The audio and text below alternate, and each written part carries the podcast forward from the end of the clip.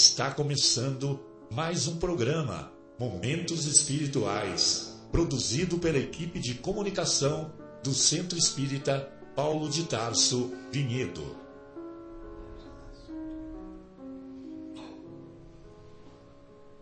Se guardas contigo o estigma do sofrimento, indagando pela solução dos velhos problemas do ser e da dor, se percebes a nuvem que prenuncia a tormenta e o vórtice traiçoeiro das ondas em que navegas, vem conosco, estudemos a rota de nossa multimilenar romagem no tempo, para sentirmos o calor da flama de nosso próprio espírito a palpitar e morredouro na eternidade e acendendo o lume da esperança, perseveremos juntos em exaltação de alegria que Deus, o Pai de infinita bondade, nos traçou a divina destinação para além das estrelas.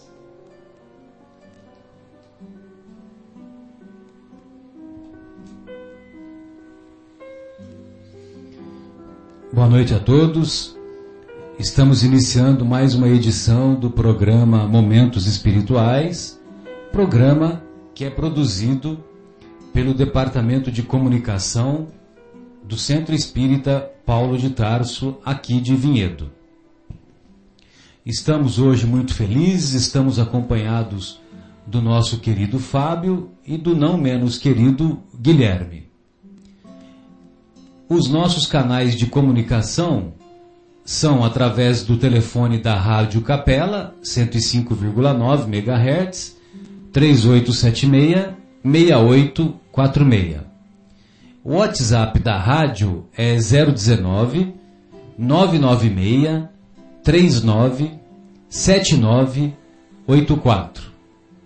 Temos ainda o nosso e-mail cept.vinhedo arroba gmail.com e o canal no YouTube. Você vai lá no YouTube e digita CEPT Vinhedo e terá acesso a várias produções dos nossos programas que lá se encontram gravados e atualizados permanentemente. Hoje é 30 de outubro de 2015 e estamos dando continuidade ao estudo de O Livro dos Espíritos na mais detidamente na conclusão número 6, lá no finalzinho do livro, após o quarto, o quarto livro intitulado Esperanças e Consolações. Então nós vamos encontrar as conclusões as conclusões de elaboradas pelo nosso querido Allan Kardec. E lá na sexta conclusão, o Kardec inicia o seu pensamento desta maneira: Falsíssima ideia formaria do Espiritismo quem julgasse que a sua força lhe vem da prática das manifestações materiais e que, portanto, obstando-se a tais manifestações, se lhe terá minado a base. Ou seja, é, na época que a doutrina espírita foi elaborada, foi codificada, é, algumas pessoas consideravam que as manifestações mediúnicas eram ou constituíam a principal força do Espiritismo. E o Kardec diz que não, que não é, não são as manifestações mediúnicas, as danças que, que giram, as mesas que dançam, as mesas que giram, as mesas que se comunicam por batidas e que fazem piruetas no ar e as, os mais variados fenômenos de efeitos físicos. É, então tem pessoas que achavam que se interrompessem os fenômenos mediúnicos, o espiritismo é, teria minado sua força, ou seja, é, tenderia a desaparecer. E o Kardec diz que não. Então vamos acompanhar o raciocínio dele. Sua força, ou seja, a força do Espiritismo, está na sua filosofia, no apelo que dirige à razão, ao bom senso. Na antiguidade, era objeto de estudos misteriosos, que cuidadosamente se ocultavam, se escondiam do vulgo, da pessoa comum. Ou seja, lá na antiguidade já havia os fenômenos mediúnicos. Os fenômenos mediúnicos, as reuniões mediúnicas eram frequentes nos templos egípcios, nos templos gregos, nos templos de todo aquele mundo antigo conhecido. E também no, no Oriente, né, como, como nos lembrou aqui o nosso querido Fábio. E essas reuniões mediúnicas, só que elas, elas eram é, restritas a, a aquele conjunto de pessoas denominadas iniciados. Os iniciados é que compunham e que participavam das de tais reuniões. E essas reuniões eram comandadas pelos sacerdotes, e os sacerdotes, por exemplo, os sacerdotes egípcios, eles tinham todo esse conhecimento. Eles tinham o conhecimento do Deus único, tinham conhecimento da imortalidade da alma, da reencarnação, da comunicabilidade com os espíritos e também da evolução. Só que como eles faziam parte da, do grupamento, do grupo de pessoas que comandavam aquelas sociedades antigas, e eles estavam ligados ao poder comandado pelos faraós, então, para eles, não era conveniente que todo esse conhecimento fosse estendido para as pessoas comuns. Por isso que os templos religiosos lá do Antigo Egito eram, ah, eles eram, ou melhor, o culto lá nos templos religiosos, o culto era ah, carregado, era cheio de símbolos ah, e de, de muito pouco, de baixo entendimento para as pessoas comuns. E basta lembrar que naquela época 80, 90% da população era composta de analfabetos. Os ensinamentos que eram que eram ah, obtidos, eles eram passados via oral, ou seja, pela tradição oral, pela tradição das pessoas contarem as histórias, contarem os conhecimentos, e dessa forma, aqueles, aqueles conhecimentos mais superficiais eram transmitidos de geração para geração. Mas lá no ambiente restrito do, dos iniciados, nos, nos templos e comandados pelos sacerdotes, os iniciados tinham todo esse conhecimento. E muitas vezes eles passavam para eles, para eles serem portadores desses conhecimentos, eles passavam por provas aspérrimas provas muito duras, muito difíceis. Então, para que o iniciado é, pudesse fazer parte do grupo dos iniciados comandados pelo sacerdote, eles é, jejuavam com frequência, ficavam isolados nas montanhas, enfrentando as dificuldades, é, enfrentando as dificuldades para poderem valorizar a parte espiritual, faziam meditações e, e estudos de longa duração. E ainda participavam de provas físicas. Participavam assim de provas é, de alpinismo, participavam de provas uh, de, por exemplo, eles iam numa, numa altitude elevada de algumas montanhas e eles tinham que passar de uma extremidade à outra. Ah, lógico que ah, de uma extremidade de uma montanha a outra montanha, ligados, por exemplo, por, uma, ah, por um caminho estreito, e dessa maneira eles treinavam. Eles treinavam a vontade, a determinação, o, o, a determinação de se atingir o alvo, de se atingir o objetivo. E dessa forma, é, esses grupos de iniciados, eles ah, participavam e, e detinham a posse desses conhecimentos que na época eram ocultos das pessoas comuns, das pessoas que tinham menos esclarecimentos, que tinham menos conhecimentos. E venhamos e convenhamos, a, a humanidade daquela época não tinha, não era portadora ainda do, da maturidade, da maturidade é, espiritual e psicológica necessária para, é, para ter posse de tais conhecimentos. Não havia esse, não havia esse amadurecimento necessário que só veio mais tarde, né? Veio, não veio nem com Jesus. O, os, por exemplo, Moisés viveu por volta de 1300 anos antes de Cristo. Moisés, ele foi um iniciado. Ele participou de tais, de, de tais conhecimentos. Ele era médium.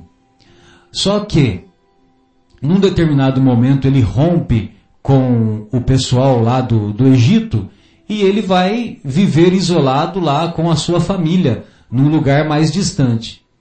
E antes dele ser chamado para cumprir a sua tarefa de libertar o povo, o povo judeu, é, o povo judeu do, da escravidão lá no Egito, é, o Moisés, ah, o Moisés não, os templos lá no Egito, é, naquela época, o conhecimento dos sacerdotes egípcios eram conhecimentos, eles detinham conhecimentos de, de conhecimentos profundos da, dessa, de toda essa espiritualidade que nós, que nós declinamos. Ou seja, Deus único, imortalidade da alma, etc, etc. Que, que fazia parte do conhecimento restrito dos grupos dos iniciados. Então, a, quando a humanidade atingiu a, o amadurecimento necessário que foi na época, isso se deu na época de Kardec, por volta de 1855 em diante, quando ele iniciou as suas tarefas, iniciou os seus estudos, aí sim a humanidade já tinha o conhecimento científico, tecnológico, das mais variadas ciências que possibilitassem o entendimento mais alargado dos fenômenos mediúnicos que ocorreram de maneira mais assintosa a partir de então. Sempre lembrando que os fenômenos mediúnicos ocorreram desde sempre, ocorreram desde o início da história da humanidade.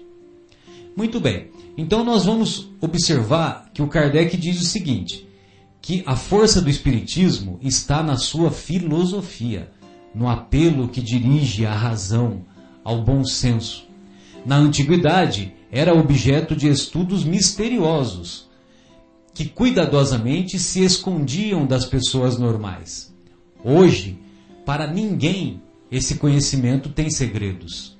Fala uma linguagem clara, sem ambiguidades. Nada há nele de místico, nada de alegorias sujeitas a falsas interpretações. Quer ser por todos compreendido, porque chegados são os tempos de fazer-se que os homens conheçam a verdade. Longe de se opor à difusão da luz, deseja-a para todo mundo. Não reclama crença cega, quer que o homem saiba por que crê. Então, a doutrina espírita quer que o homem saiba por que ele crê. Por que ele crê em Deus? Por que ele crê na imortalidade da alma? Por que ele crê na comunicabilidade com os espíritos? Por que o homem crê na, na, na lei da evolução? Por que crê na reencarnação? Então, nós sempre nos recordamos que lá na minha infância, lá em São José do Rio Pardo, sabe, ô Fábio, ah, eu cresci escutando amorosamente de minha mãe que ela dizia assim: que querer é poder. E é verdade mesmo, né? Querer é poder na, na medida em que você, por exemplo, você tem uma determinação, você tem um alvo a atingir, então, se você se dedica a buscar esse alvo, você vai obter êxito. Então, nesse sentido, querer é poder.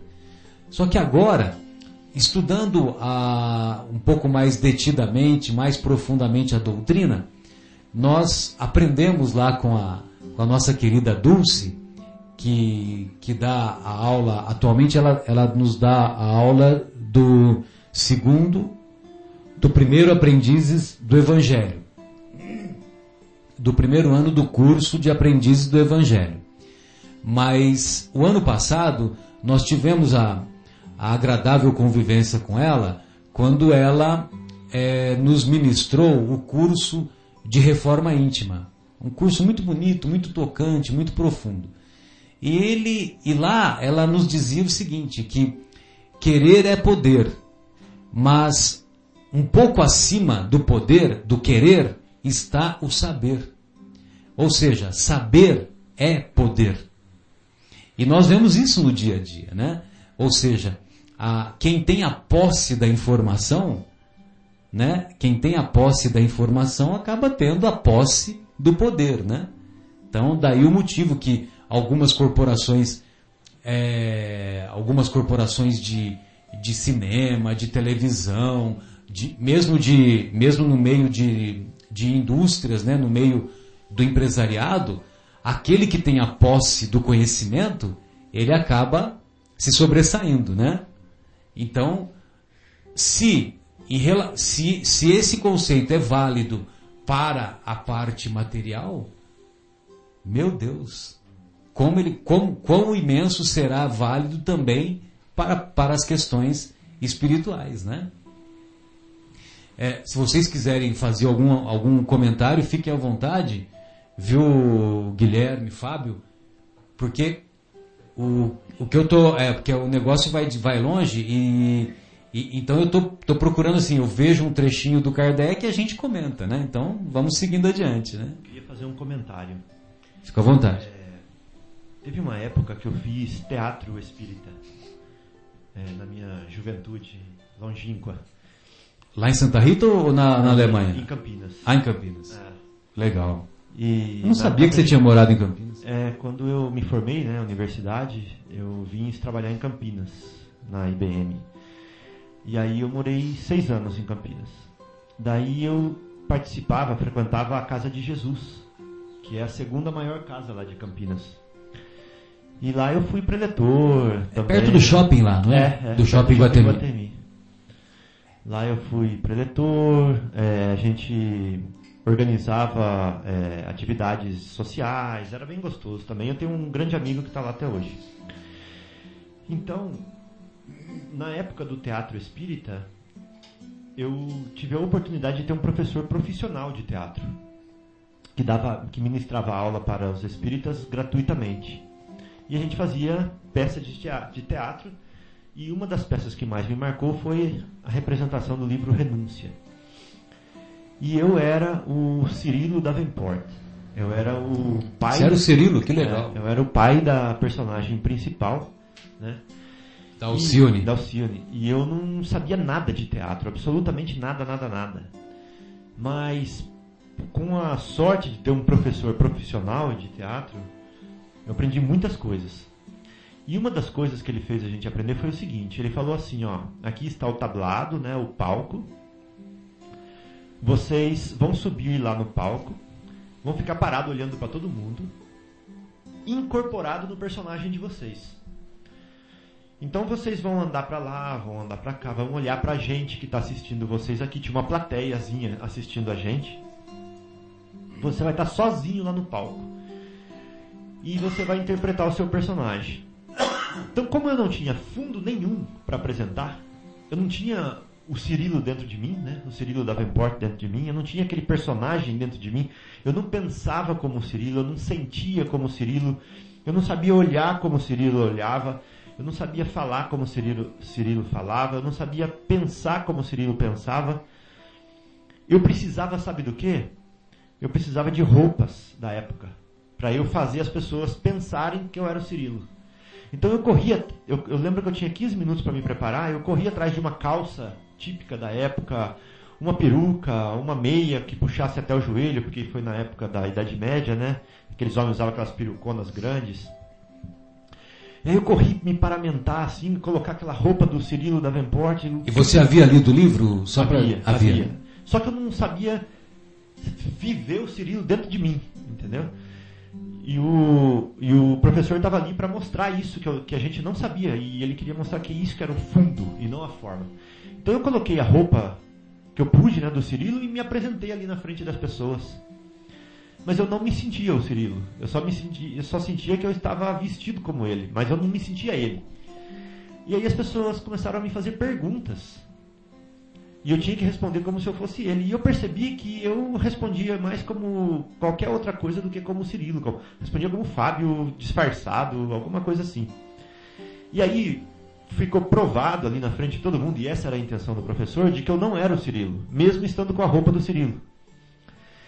Então, o que, que eu quero dizer com isso? Eu quero dizer com isso que quando a gente não tem fundo, a gente busca a forma. Né? E depois, o professor subiu no palco, no meu lugar, e ele viveu o Cirilo sem ter roupa nenhuma do Cirilo lá em cima. Você vê que interessante. E aí as pessoas sentiram que ele era o Cirilo lá no palco, porque ele tinha o fundo. Ele conseguiu buscar o âmago do Cirilo e ele representou o Cirilo ali com o olhar, com a fala, com o andar, sem roupa nenhuma, sem nada externo. Né? Deu alma à personagem. Deu alma à personagem. Então, quando a gente, por exemplo, outra pessoa foi representar uma lavadeira, ela correu pegar um tacho para colocar debaixo do braço, né? E aí ele quis mostrar que ela podia ser lavadeira sem o tacho no braço, desde que ela incorporasse, que ela sentisse a lavadeira.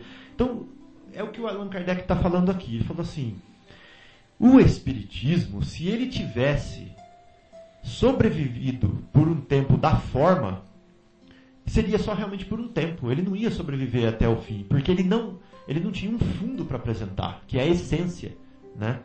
E o que o Allan Kardec está falando aqui é o seguinte: pode até ser que o Espiritismo atraiu muita gente na época que ele começou pela forma, ou seja, pelas pancadas, pelo entusiasmo da, da sociedade da época, né? pelo burburinho que isso causou, pelas conversinhas de, de bastidores. Mas ele jamais poderia ter sobrevivido por isso. Ou seja, o Fábio lá no palco jamais sobreviveria como Cirilo só com a roupa do Cirilo. Então eu acho que é um exemplo interessante. E aí o Espiritismo progrediu e além dele mostrar a roupa, ele mostrou o fundo ali, que é a filosofia que ele trazia por trás. Né? quando ele refletiu o Evangelho, ele brilhou, Eu acho que é uma, um exemplo figurado né, para ilustrar para ilustrar que sem o fundo é, nada sobrevive. Né? O próprio Jesus, as pessoas viviam pedindo para ele sinais. Eles queriam milagres todo o tempo. Jesus acabava de fazer, pode ler lá na Bíblia, ele acabava de fazer a multiplicação dos pães, ele cruza o mar, a mesma multidão que viu ele fazer isso, deu a volta, acompanhou ele lá do outro lado e falou assim: Nós queremos mais sinais. Então eles estavam querendo sempre show, circo, pão. Sinais exteriores. Sinais exteriores, querendo formas. Por quê? Quando a pessoa busca essas formas, quando ela quer provas, é porque ela não conseguiu beber da essência ainda. Então hoje, tem muita gente que pede, fala que o espiritismo não tem provas, né? Os céticos principalmente falam assim, não, não há provas, não há provas. Mas já bebeu da essência do espiritismo? Pois que você bebe da essência do espiritismo, é, é difícil você querer é, ficar ávidos por prova. Sem dúvida, e o próprio fenômeno mediúnico fica num plano secundário, né? Exatamente. Porque o que você está interessado é no que você aprende com os espíritos e não em ver espíritos. Né? A, a, a verdade que o espírito te traz, que te liberta, né? porque por isso que o saber é, é poder. é poder, né? porque ele te traz liberdade. A verdade que o, que o espiritismo traz, ela, ela, ela traz uma, um alento, né? ela traz uma, um bem-estar, uma sensação de leveza, de liberdade e de completude, né? Você se sente alimentado por isso. E aí o fenômeno já passa a ser secundário. Até porque, Marcelo e Guilherme, se vocês forem ver, não há consenso no planeta Terra sobre prova material de que Jesus existiu. Não há consenso. Sim, Tem cientistas que, que têm convicção de que sim, que ele existiu e que as provas que eles encontraram são suficientes. Outros cientistas falam que essas provas não são suficientes. Mas para que se interessar se ele existiu, sendo que nós já bebemos da água do que ele falou? Exatamente. Né? Se nós já aprendemos o oferecer o lado direito quando alguém é, te golpear o lado esquerdo, se nós aprendemos a não é, é, mostrar como é que é da mão direita o que a o que a esquerda não como é que é mesmo é dai, dai a César o que é de César é, o sábado foi feito para o homem, né? Ou seja, são tantas, são tantos ensinamentos para a vida do ser humano, o perdão de cima da cruz, né? São tantos ensinamentos profundos que se eu quero, se ele nasceu em Belém, se ele nasceu em Nazaré, se ele vestia túnica branca, se ele vestia túnica escura, se ele é, andava descalço de sandália. Que importância tem é, isso? O importante é a transformação que os ensinos que ele deixou causou na gente. Né? E é isso que o Kardec está falando, que o Espiritismo ele não se ateve à forma e ele sim se preocupou com o fundo e desenvolve até hoje no fundo, né, Marcelo? Muito bom.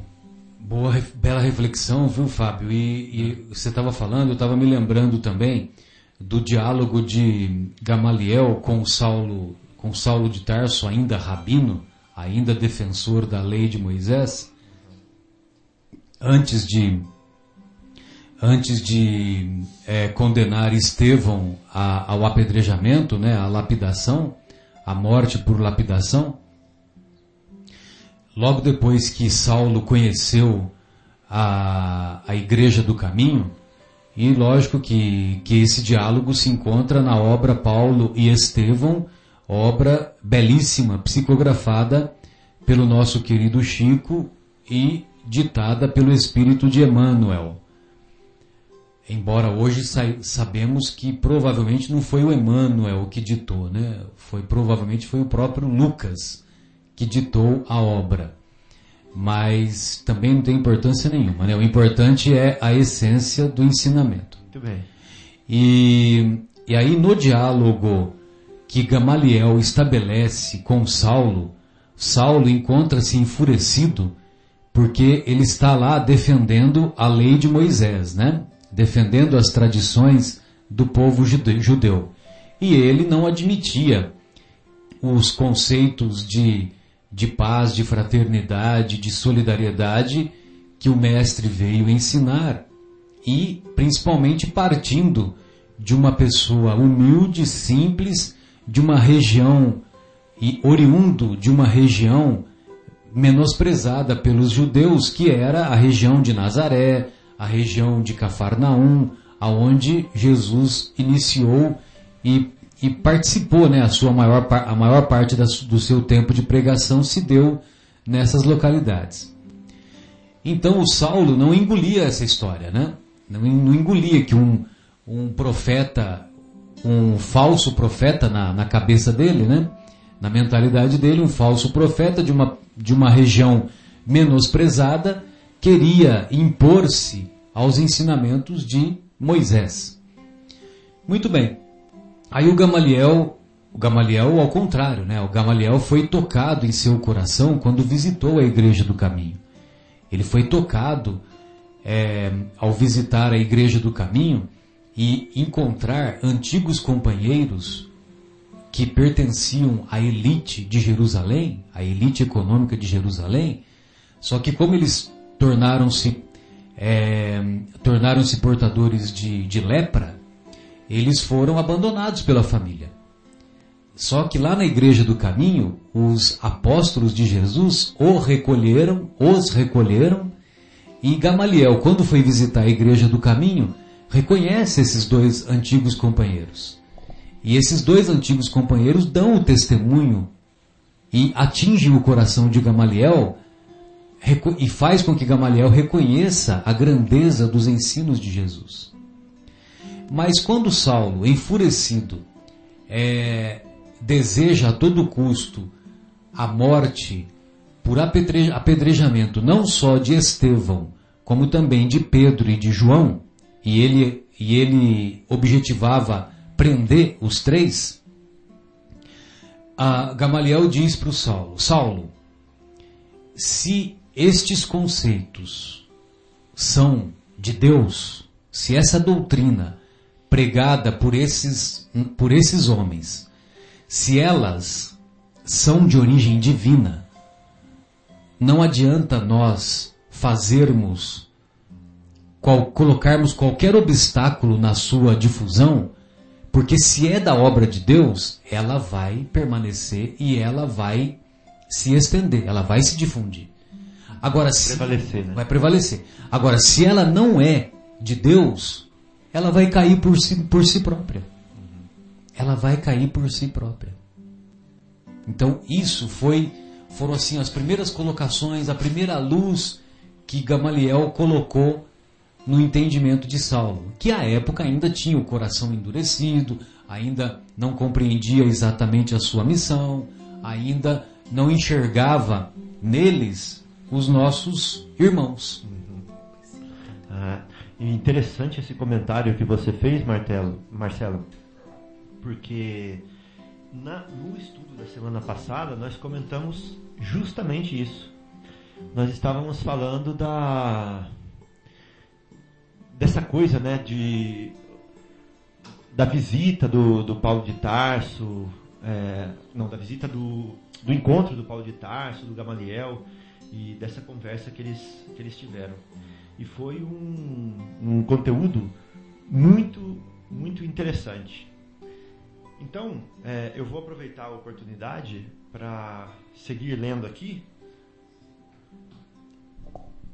para que nós possamos dar prosseguimento ao estudo. Então, olha só, o Kardec continua assim.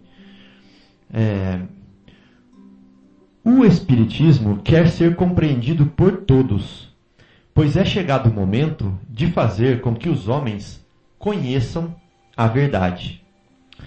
E olha que interessante o Marcelo acabou de falar que se for de Deus, se for de Deus, vai prevalecer. Né? E nós comentamos na semana passada, Guilherme, você vai lembrar, de parece que não é verdade isso. Porque parece que o que não é de Deus está prevalecendo. Você se lembra, Guilherme? Nós falamos que o que. É, às vezes a gente vê assim. É, é, religiões onde há grupos extremistas que prevalecem, que praticamente tomam o nome da religião e fazem atos é, de terrorismo, atos é, de vandalismo ou de fanatismo. E a gente às vezes tem a impressão que é isso que está crescendo. E a gente fala assim, puxa, mas isso não é de Deus e está proliferando. E aí o argumento que a gente usou para explicar isso foi o seguinte, que é, nossa, no, nosso mundo, ele é ele vive em ondas, né? São ondas de amor, são ondas de ódio, são ondas de ciência, são ondas de filosofia, são ondas de ceticismo que passam pelo mundo. E até parece nos dias de hoje que nós estamos vivendo ondas mais negativas do que positivas até. Né? Quando a gente olha para a sociedade, quando a gente compara um tempo atrás a segurança que as casas tinham e a segurança que elas têm que ter hoje, quando a gente compara é, o tratamento que uma pessoa dava para outra, né? É, na rua ou num supermercado e o tratamento que é dado hoje, né? Quando a gente encontra, quando a gente passa no caixa do supermercado, no, na, no carro, é, parece que as coisas estão mudando assim para pior, né? Mas assim, é, nós espíritas entendemos que isso não, não, passa de uma onda, né? Onde, é, onde nós estamos vivendo uma, um momento importante da nossa evolução de convívio entre pessoas que precisam é, que ter a chance de, de se conhecer, de conviver, de, de ver é, o que elas podem fazer para se melhorar. Né? E, e aí, nesse choque, nesse convívio, é, as relações estão soltando mesmo faíscas, estão, é, estão estamos tendo assim problemas de relacionamento muito grandes e, e a gente atribui que é o momento de transição planetária, né, que nós estamos vivendo. As religiões é, tradicionais falam do, do arrebatamento, né, que, que está chegando a época de Jesus voltar. Outras religiões falam que, são, que é o fim dos tempos, que está, que está chegando. E o Espiritismo ele não vem é, contradizer nada disso, ele vem só explicar de uma forma diferente. E vem dizer que é um ciclo que está, que está se encerrando para o começo de um outro ciclo. Né?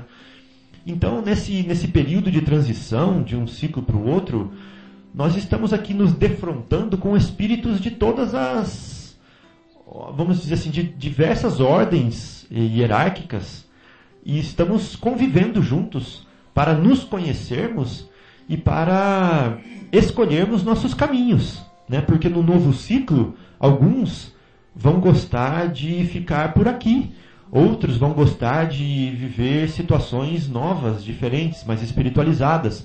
Outros já não, outros já querem mais materialidade, mais emoção, mais, é, mais emoção adrenalina. física, mais adrenalina. Então esse bur burburinho né, que nós estamos vivendo hoje, essa água, esse, esse caldeiro né, efervescente que nós estamos vivendo hoje, não é nada mais do que isso. Né? Mas como tudo passa, porque são ondas, são ciclos que passam. É isso que eu estava querendo dizer. Então a impressão que a gente tem que está piorando não é, não é só uma impressão realmente, porque nada piora, tudo melhora. Né?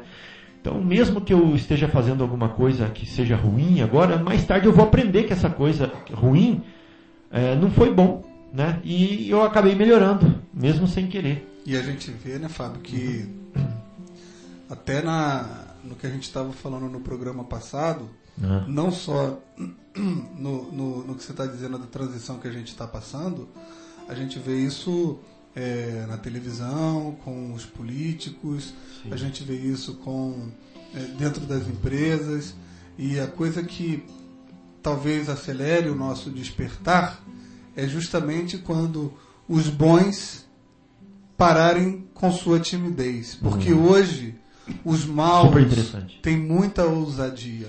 A gente vê na, na, na televisão hoje é, coisas que já foram constatadas no âmbito político e a gente vê aquelas pessoas acusadas de é, acusadas com provas uhum. de ter roubado, de ter feito alguma coisa contra patrimônio público, se der a mais lavada do mundo. É. A gente vê dois políticos completamente comprometidos fazendo acordo na nossa cara. Na nossa cara. E sabe o que, que a gente faz? Nada. Nada. Nada. Ah. Os, olha, por exemplo, nesse caso, existe uma, um movimento daquelas 10 10 é, ações, como é que é? chama? 10 medidas, né? Ah, que sim, a gente contra a corrupção. É, precisa de 1 milhão e 500 mil assinaturas. Até hoje, só tem 500 mil. Só tem um terço. Então, e eu tenho certeza que tem muita gente boa que, uhum. que conhece a verdade, que gostaria de mudar, mas é acomodado, né? A é. timidez dos bons e a ousadia dos maus. É. Então tem gente que faz o mal pelo mal e infelizmente ainda muito pouca gente que faz o bem pelo bem e com isso dito nós vamos parar um pouquinho para fazer um intervalo com a música do Nando Cordel A Paz pela Paz. Beleza.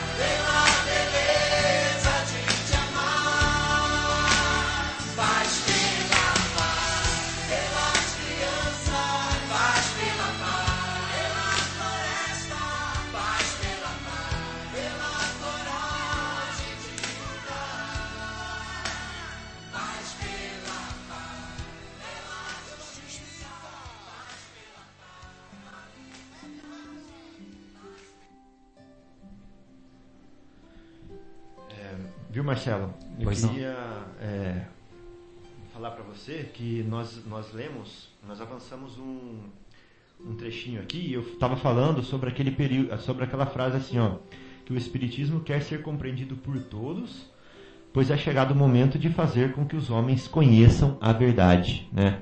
Aí eu tinha comentado essa, essa frase antes da gente ir para o intervalo. Exato. E aí nós vamos prosseguir daí. É, aquela. É, aí ele, aí ele continua, né? Longe de se opor à difusão da luz, deseja-a para todo mundo. Então, o Espiritismo deseja que a luz se estenda para todo mundo. Como o Cristo deseja que a luz se estenda para todo mundo, né? Não reclama crença cega. Quer que o homem saiba por que crê. Apoiando-se na razão, será sempre mais forte do que os que se apoiam no nada. Os obstáculos que tentassem oferecer a liberdade das manifestações poderiam abafá-las? Não, porque produziriam o efeito de todas as perseguições o efeito de excitar a curiosidade e o desejo de conhecer o que foi proibido. Então não, adianta, não adiantava naquela época proibir as manifestações, né? Se eventualmente alguém partisse para esse, para esse, para ir com esse objetivo de proibir as manifestações, ia se dar mal, né? Porque as manifestações elas independem de proibição, né? Vão continuar ocorrendo, né? Inclusive, Marcelo, não sei se você é, sabe se é, é verídica a história e o nome dos personagens, mas ontem eu estava vendo um filme chamado Filme dos Espíritos. Que Sim, começa com um padre na França, é um padre, um intelectual na França, não sei o que, que ele era, ó, é, que leu o livro dos Espíritos, né? E que na invasão da, da França pela Alemanha estavam queimando todos os livros, inclusive as obras espíritas ali na França. Então ele ele embrulha em, em tecido disfarçado aqueles livros da obra de, de Kardec e manda para o Ceará, aqui no Brasil, para acho que um padre, para que ele então tenha acesso àquilo ali e comece a fazer a divulgação. Não sei se aquele início foi uma, uma parte é, Fictícia, ficção, né? é, ou se tem. Mas você vê que a, a proibição existiu não só com o, o, o espiritismo, com as obras espíritas, mas como as obras de uma maneira geral. Sim, né? com a maioria. Quanto mais conhecimento o povo tinha, o saber é poder. É, ao longo, ao longo da história sempre houve essa tentativa de se limitar Dos- o, o conhecimento, É. né, para que o conhecimento estivesse restrito a uma minoria que pudesse manipular e manipular e dominar, né, as massas. né? E sem apologia a nenhum partido político, sem nenhuma é, é, é, tendência de influenciar ninguém, mas assim, a gente vê isso até hoje em alguns Sim, países. Né? sem Os dúvida. governantes querendo deixar a população na ignorância, porque quanto mais ignorantes, mais dependentes do governo eles vão ficando, E mais fácil de manipular. muito mais fácil de manipular. Então, assim, é uma, é uma coisa que tem, na, na minha visão, Guilherme, e eu vejo o Espiritismo também é, é, indo nessa direção, a gente tem que mudar isso. E a velocidade que se imprime nessa mudança depende muito da- de nós. Lógico. Nós quem? Cara pálida. Majoritariamente dos mansos que não fazem nada. Exato. Guilherme. Exatamente. E aí, se você vai lá no, no UOL, por exemplo, né, tem um jornal da Folha lá, né? Lá no final da página tem as notícias mais lidas. Você já viu quais são as mais lidas? Não, é, mas se- normalmente são as. Ou é, ou é de- Entretenimento, né? de, escândalo, ou é de alguma coisa sexual, que não sei quem que pousou, em qual revista, ou é de não sei quem que foi pego numa situação no flagra, ou é. E aí, não entra nessa classificação as notícias sérias, as notícias que são necessárias a gente saber para a gente melhorar o país, para a gente melhorar a nossa sociedade. Não É. entra, não estão lá. Não. Então isso não, não vende. E, e isso aí é o que? Isso aí é falta de conhecimento mesmo. É falta porque se a pessoa tem conhecimento, tem, tem cultura, ela vai, ela vai buscar aquilo que vai melhorar a vida dela e não aquilo que vai distrair a vida dela. Né? Mas vai- de nossa parte, nós que nos indignamos com tais situações, nós estamos tendo, nós estamos alcançando um ganho de consciência. Entendeu? Isso, mas Então, esse ganho de consciência é importante para nós. Agora, lógico que essas pessoas que manipulam de maneira equivocada. Essas pessoas que não estão nem aí né, com a coisa pública, que não estão nem aí com as, com, vamos dizer assim, com agir corretamente, elas estão se comprometendo. Uhum, entendeu?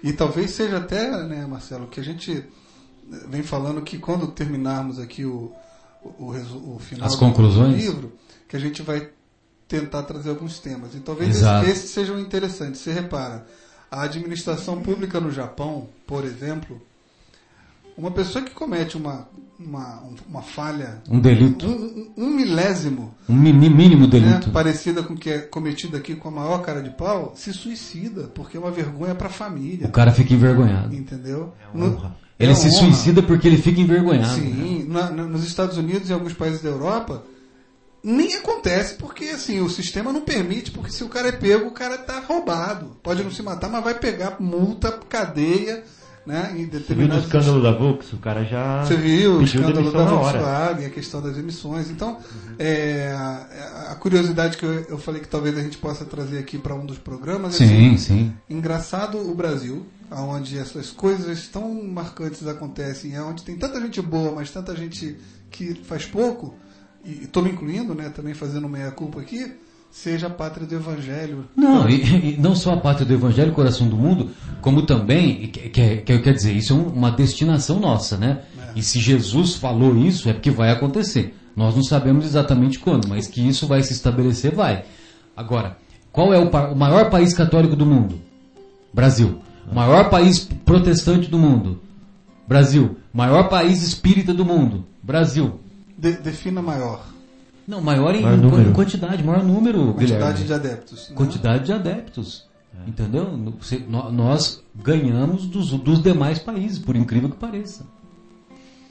É. Bem, dando continuidade então aqui ao, ao nosso querido Kardec, ele diz assim: é, de outro lado, se as manifestações espíritas fossem privilégio de um único homem, sem dúvida que separado esse homem, as manifestações cessariam, uhum, né? Claro. Se não, se não fosse, se fosse a obra, não fosse a obra dos espíritos, mas fosse a obra de uma individualidade, lógico, né? Você, você impede essa individualidade de se manifestar, é. acabou, né? Então é. as, a ideia não, ir, não iria progredir, né? Infelizmente, para os seus adversários, é, o Kardec diz, né? Para os adversários do espiritismo, elas estão ao alcance de toda a gente, e todos a elas recorrem, desde o mais pequenino até o mais graduado, desde o palácio até a mansarda. Poderão proibir que sejam obtidas em público? É, poderão ob... desculpem, poderão proibir que sejam obtidas em público. Sabe-se, porém, precisamente que em público não é onde melhor se dão, e sim na intimidade as reuniões mediúnicas na época lá de Kardec e até hoje, né?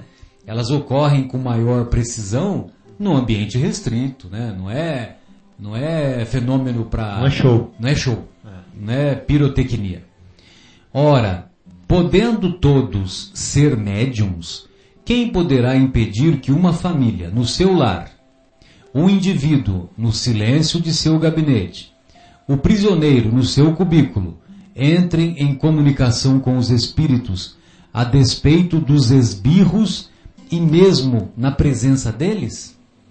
Se as proibirem num país, poderão obstar a que se verifiquem nos países vizinhos, no mundo inteiro, uma vez que nos dois hemisférios não há lugar onde não existam médiums? Para se encarcerarem todos os médiums, imagina, né? Vamos prender todos os médiums, né?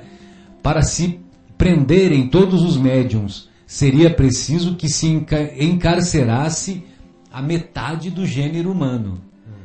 É, talvez esse número metade talvez seja, exagerado, né? Mas é um número é um número significativo, né? todas né? As, toda a gama de médium, né? Ele deve ter se, sim, se sim. mencionado toda essa videntes, audientes, é, pessoas que percebem por intuição, e aí dá metade mesmo. Não, e até de repente mais, né? Aquelas que se julgam né? não médiums, eventualmente são até são. Médiums não de são cura. desenvolvidas, mas é. elas têm, como diz o Espiritismo, todo ser humano tem um nível de mediunidade, Sim. né? Ele Sim. que não é desenvolvido. Uns mais ostensivos, outros não. Né? né? chegassem mesmo, o que não seria mais fácil, a queimar todos os livros espíritas e no dia seguinte estariam reproduzidos. Porque inatacável é a fonte donde dimanam e porque ninguém pode encarcerar ou queimar os espíritos, seu, seus verdadeiros autores. Engraçado que tem. Desculpa, Fábio, você ia falar. Não, eu ia só falar que é um tesouro que não está na Terra. Não, é. eu, eu, eu ia fazer, na verdade, uma gracinha. Você sabe aquele filme, já que a gente fala sempre de filme, eu falo sempre de filme. Matrix? É, não, o livro de. Eli. O livro de Eli? Não, não sei. Não, ele, ele é um cego uhum. que lê a Bíblia em, em, braille. em braille, né? E ele decora a Bíblia. E quando tem realmente a, os poderosos do mundo queimam a obra justamente para as pessoas não terem aquele conhecimento, ele antes de morrer, ele dita a Bíblia que ele decorou para transmitir o conhecimento para para um, um escriba, né? Que maravilha. E se todas as obras espíritas foram, forem queimadas, eu não sei das outras quatro, mas o livro dos espíritos, o Marcelo aqui, né? A gente podia ter certeza que das mil nove, pelo menos mil e oito perguntas ele ia lembrar de. de... Imagina. Não é, não é, bem assim. Não tem, tem outras pessoas no, no meio espírita que são assim, né? Simão eu, Pedro. É, Simão Pedro, sabe o nome, vai citando. Ah. Mas o gozado, agora brincando e agora trazendo para seriedade, né? É que hoje, hoje a gente tira foto, por exemplo, em, em, meio digital, em, em, alguma máquina que Sim. grava isso de forma digital. E eu fico me... E já manda mensagem em seguida. É, e eu fico assim, poxa, se um dia queimar o computador, para quem não faz backup, né? queimar o computador e tudo, pode ser alguns bons anos de foto que a gente perde. Uhum. Né? Então, nesse caso, é, é talvez seja ruim para quem não tem a disciplina de ou guardar no e-mail, ou Natal da nuvem e tudo mais. Só que hoje, as obras espíritas, eu acho que assim, é impossível você destruir. Porque elas estão. Bom, espíritas e todas as obras de uma maneira geral, uhum. em especial das religiões mais com mais adeptos, elas estão em todos os lugares. Está na internet, tá, não sei, tem, tem que explodir o planeta. E você, você procura um PDF, por exemplo, o livro Renúncia, que nós mencionamos aqui, o PDF dele. Você encontra quatro, cinco, seis sites diferentes que fornecem o PDF. Fornecem. fornecem. fornecem Cada um tá, um tá lá no Ceará, outro tá no Rio Grande do Sul, outro tá em Manaus. Exato. De graça, na hora que você quiser. É isso mesmo. Sem, Sem contar que no plano espiritual deve ter arquivo disso também, né? De tudo isso. Verdade. As pedras é que falarão.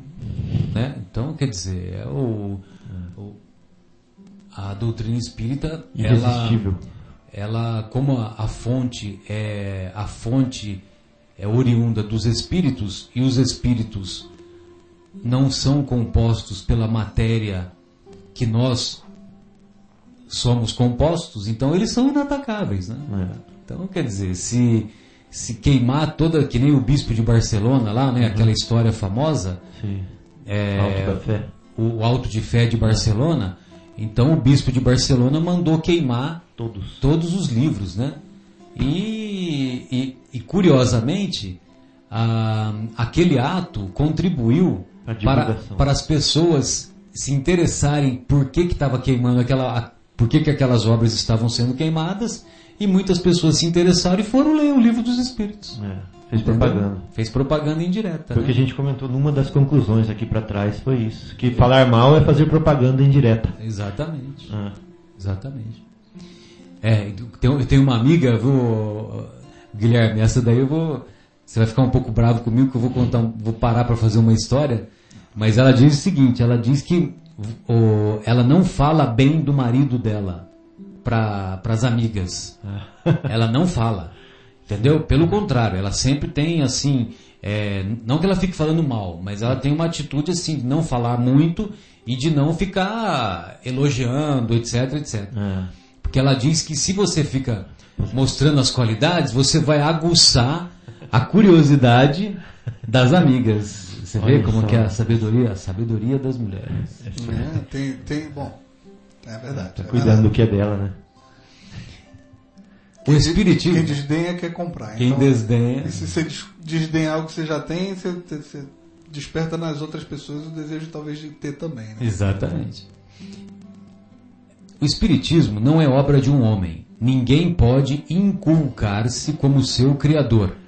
pois tão antigo é ele quanto a criação. Encontramo-lo por toda parte, em todas as religiões, principalmente na religião católica, e aí com mais autoridade do que em todas as outras, porquanto nela se nos depara o princípio de tudo que há nele.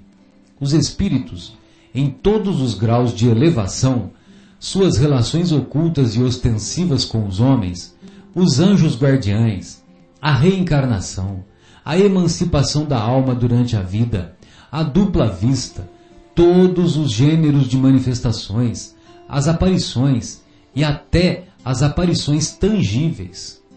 Então, ele está dizendo que todos esses fenômenos encontram-se na, na Bíblia, né? A, a religião católica, na época de Kardec, era a religião oficial e o principal livro da religião católica é a Bíblia, uhum. que é composta pelos ensinamentos do Antigo Testamento e do Novo Testamento. Sim. Quanto aos demônios, esses não são senão os maus espíritos, e salvo a crença de que aqueles foram destinados a permanecer perpetuamente no mal, ao passo que o caminho do progresso se conserva aberto aos segundos, não há entre uns e outros mais do que simples diferença de nomes. Uhum. Ou seja, aquilo que, a, que o, os nossos irmãos católicos dizem que são os demônios, uhum. na o Espiritismo diz que são espíritos num nível atrasado de desenvolvimento, principalmente desenvolvimento moral. Uhum. E, e, trazendo o que você falou aqui da, da antiguidade do Espiritismo, né? desde quando nós começamos a encarnar no, nos homens sapiens e mulheres sapiens, segundo a, né? É, você vê, né? A gente então estava lá na caverna, acendendo fogo com o palitinho, batendo na cabeça da mulherada, e daqui a pouco aquilo ali arrastando-a pelos arrastando, cabelos e de repente ela parava e ficava ali parada e gelada e aí a gente começou a entender que ó, aquele ali aquela aquele troço ali não funciona mais então a gente começou a entender a morte e começou a questionar também o que, que acontece. E, e agora a gente tem relatos de, de, da arqueologia que hoje está bastante difundida e avançada, de que desde aquela época já se faziam ritos né, de sepulto, de, de respeito, respeito aos mortos, de tentativa de manter determinadas coisas cerca daquele corpo para que numa próxima encarnação ele se utilizasse daqueles bens materiais para uma próxima vida. Quer dizer, você percebe que desde aquela época já existe essa noção do, do espiritualismo, né? 100 mil anos, Guilherme. Até, tá, eu vi na Wikipedia. 100 mil anos já fizeram esse funeral é, valorizando o espiritual. Você vê. Ah. Então, e, e, é da época das cavernas, né? Nós estávamos lá nas cavernas, né? Não, há, não havia sociedade organizada, né? Ah, nômades e tudo. Que, né? que se estabeleceu, começou a se estabelecer de 10 mil anos antes de Cristo para cá. Né? Uhum. Muito bem. Que faz a moderna ciência espírita? Reúne em corpo de doutrina, reúne em corpo de doutrina o que estava esparso, o que estava espalhado. Explica, com os termos próprios, o que só era dito em linguagem alegórica. Poda, corta o que a superstição e a ignorância engendraram para só deixar o que é real e positivo. Esse o seu papel. O de fundadora não lhe pertence. Mostra o que existe, coordena, porém não cria, porque suas bases são de todos os tempos e de todos os lugares.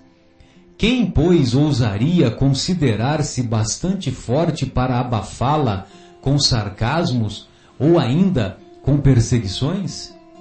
Se a proscreverem de um lado, renascerá noutras partes, no próprio terreno donde a tenham banido, porque ela está na natureza, e ao homem não é dado aniquilar uma potência da natureza, nem opor veto aos decretos de Deus. As leis de Deus são imutáveis. E se as leis de Deus são imutáveis, não, não tem como é, fazer uma reunião lá no Congresso Nacional e, e vamos acabar com a lei da gravidade, né? É, tem uma história do, do interior, né?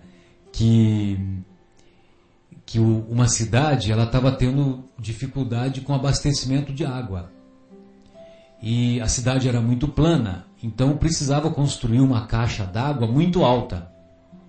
E eles estavam dizendo que a dificuldade de abastecimento de água era por causa da lei de gravidade. E o caso foi levado lá para os vereadores lá da, da cidade, né? Uhum. Da cidade do interior, que é, eu não sei onde essa história começou, né? Mas estou uhum. contando como se conta, né? Uhum. E, e aí lá na reunião dos, dos vereadores da, da tal cidade. Parece um lugar que a gente conhece, né? É, aí lá na, né, na reunião dos vereadores, na, na Câmara Municipal, quando foi, foi explicado que o problema era a lei da gravidade, aí um dos vereadores levantou-se e propôs: então vamos revogar a lei da gravidade. É sucupira, foi sucupira. Foi sucupira isso, né? Ou seja, é mais possível, fácil é acabar é com a outra lei. Mas eu já tinha ouvido antes, viu, Guilherme? É possível é. Que, que, a história já, já ocorresse antes, né? Só que a outra lei era com L maiúsculo, né, Marcelo? É, exatamente. Não tem jeito. Então, quer dizer, as leis de Deus não podem ser derrogadas, né? A, o fenômeno espírita, o fenômeno mediúnico é uma lei natural. Ele obedece a leis naturais. Pode ser que alguns desses fenômenos nós não tenhamos pleno conhecimento então, ainda. Então quer dizer que o fenômeno espírita não é um fenômeno do além? De maneira alguma, é um fenômeno natural. Agora, é um fenômeno que muitas vezes ainda nós não temos um pleno conhecimento para dar todas as explicações. Hum. Né? Então, por exemplo, a, a, a, física quântica, né, que a nossa querida Anete Guimarães explica, você está segurando o celular na sua mão você soltando o celular, a grande maioria das vezes vai acontecer o quê? Vai cair ao chão.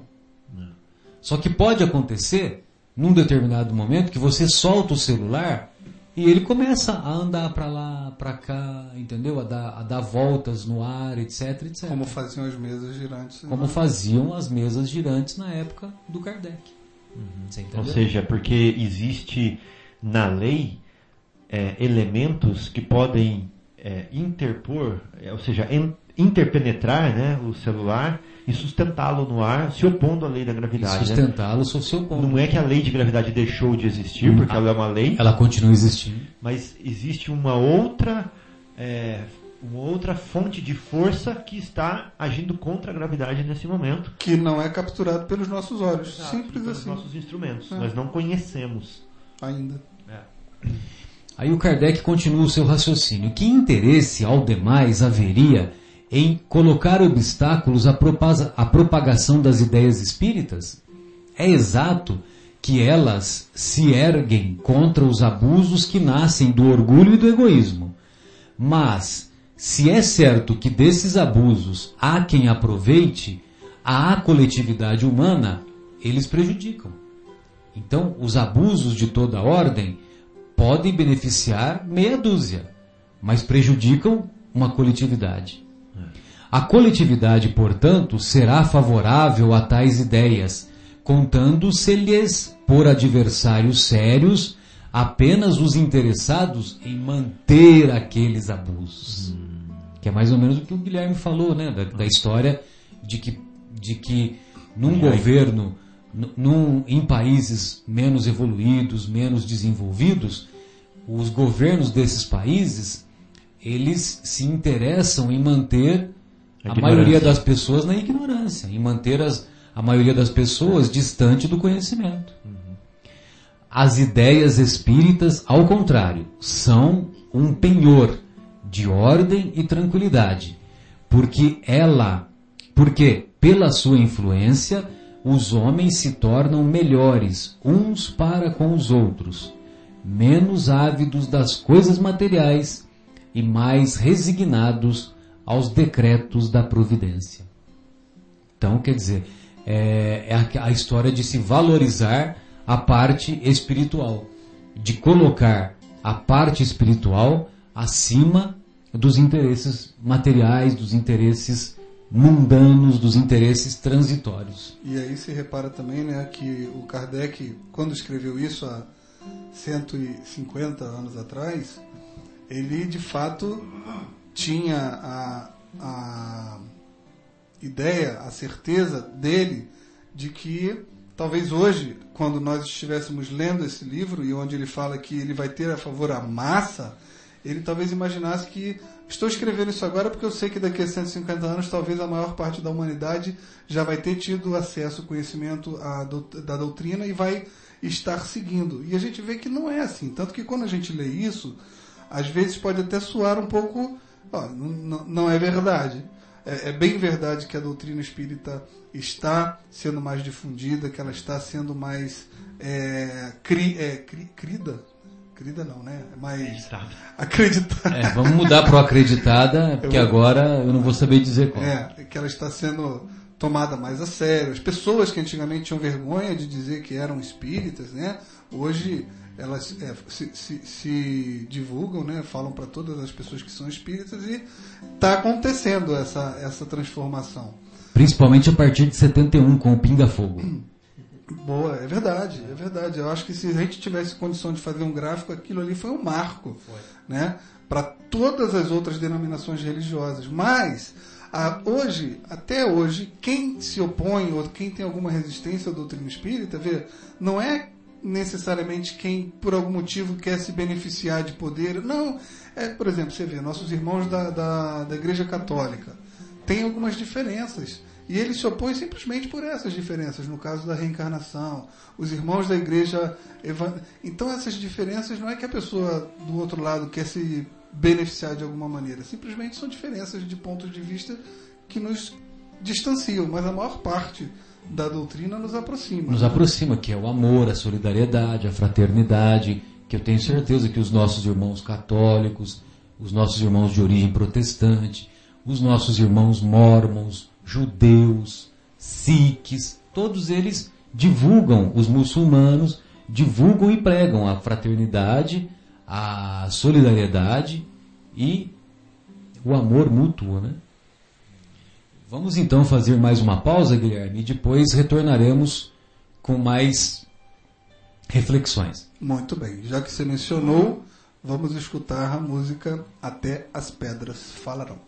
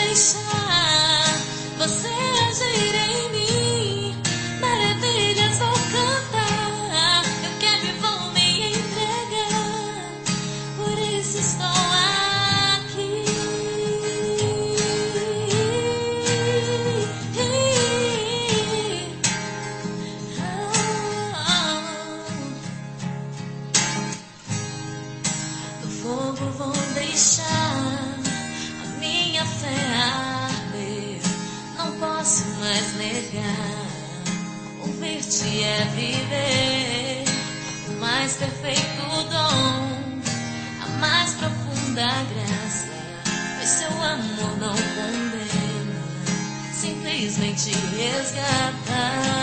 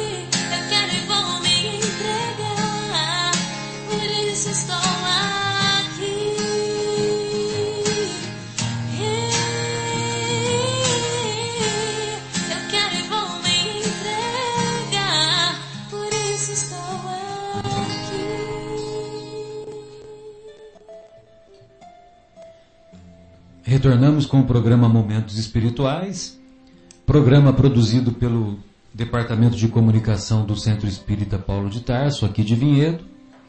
Estamos estudando em O Livro dos Espíritos as conclusões. A sétima conclusão iniciaremos dentro de instantes, lá no finalzinho do livro, depois de Esperanças e Consolações. Os nossos canais de comunicação são através do telefone 3876-6846, do WhatsApp 019 99639 7984. Temos também o e-mail cept.vinhedo@gmail.com e o nosso canal no YouTube intitulado CEPT Vinhedo, que dá acesso a inúmeras produções do nosso departamento de comunicação. Ah, gostaríamos de mandar um abraço carinhoso aos nossos queridos Denis, a Edna, ao Jarbas, a nossa querida Márcia, ao nosso querido Fauzi, que sempre nos prestigiam e sempre nos enviam as suas irradiações de amor e de fraternidade. E também estamos, né? Por que não? Estamos com saudades hoje, particularmente da Sônia, do nosso querido José Irmão. Eu acho que o José Irmão tem alguma coisa contra mim, viu, Guilherme? Porque ele só vem quando eu não posso vir. Vamos combinar um dia que você venha, a gente fala que Não, eu vou falar que eu não venho. Isso, pra ver se ele aparece. É. Eu também tô achando. É, Fábio mesmo já deve ser alguma isso. coisa pessoal. Né? Espero que não. É, e o nosso querido Marcos, Marcos André também, que hoje também ficou impossibilitado de, de dar a sua contribuição valiosa aqui conosco. E a nossa ouvinte super assídua também. A Érica. Palomita, a Palomita Érica, acompanhada agora do nosso Gabriel. Gabriel. Muito bem. Então, o- na conclusão número 7, Kardec diz desta maneira: O Espiritismo se apresenta sob, sob três aspectos diferentes: o fato das manifestações, os princípios de filosofia e de moral que dela decorrem e a aplicação desses princípios. Daí três classes, ou antes, três graus entre os adeptos. Tem- então nós temos três tipos de adeptos, né? Os, os primeiros, os que creem nas manifestações e se limitam em as constatar. É para eles uma ciência experimental. O segundo tipo de adeptos, o segundo grau de adeptos, são os que lhe compreendem as consequências morais. E o terceiro tipo é os que praticam ou se esforçam por praticar essa moral. Então nós sempre nos recordamos daquela da definição do espiritismo.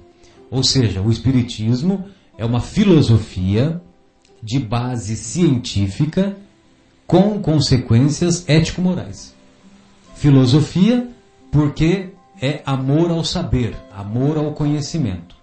De base científica, ou seja, ela é, ela é baseada nos fenômenos mediúnicos.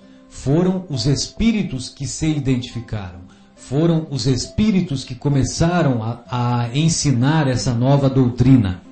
Foram os espíritos que não só ensinaram a nova doutrina, como também resgataram os ensinamentos do mestre.